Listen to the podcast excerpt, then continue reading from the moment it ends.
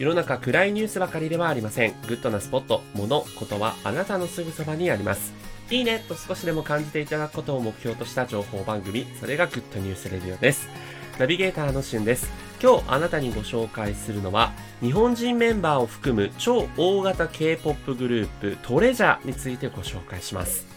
日本でも有名な K-POP グループ、老舗のところで言うとビッグバン、そして最近もうノリに乗ってるね、世界中で大人気のブラックピンクらを要する韓国の大手芸能事務所、YG エンターテイメントというところがあるんですが、そこの芸能事務所から4年ぶりに放つ超大型新人として男性12人グループのトレジャーがデビューしました。このグループの特徴はですね、えっと、12人、12人のうち4名が日本人グループなんですね。10代の頃から、えー、韓国の芸能事務所の練習生として、えー、練習を積んだ後、晴れてデビューということで、今回デビューしたんですけど、デビュー前にもかかわらず、もう公式 YouTube チャンネルが150万人突破してたりとか、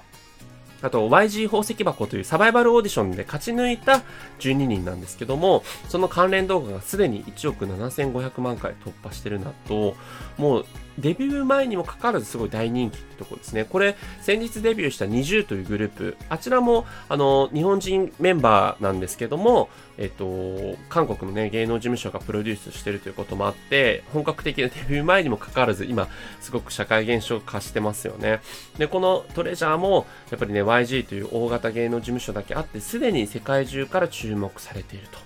ということで、まあ、すごいですよね。なんかこう、日本人メンバーがこれだけいるっていうグループ他になかなかないんじゃないかなと。まあ、あの、アイズワンっていう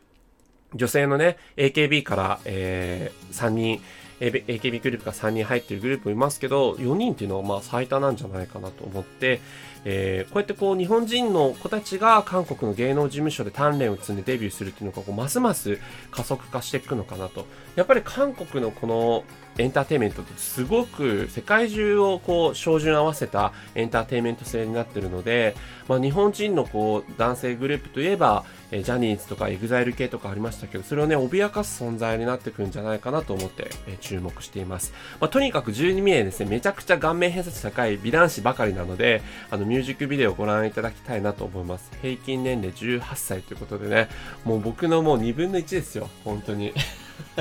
何がおかしいのかって感じですが、あの、ぜひね、トレジャーという世界的なグループになるであろう、えグループについてご紹介させていただきました。それではまたお会いしましょう。Have a nice day!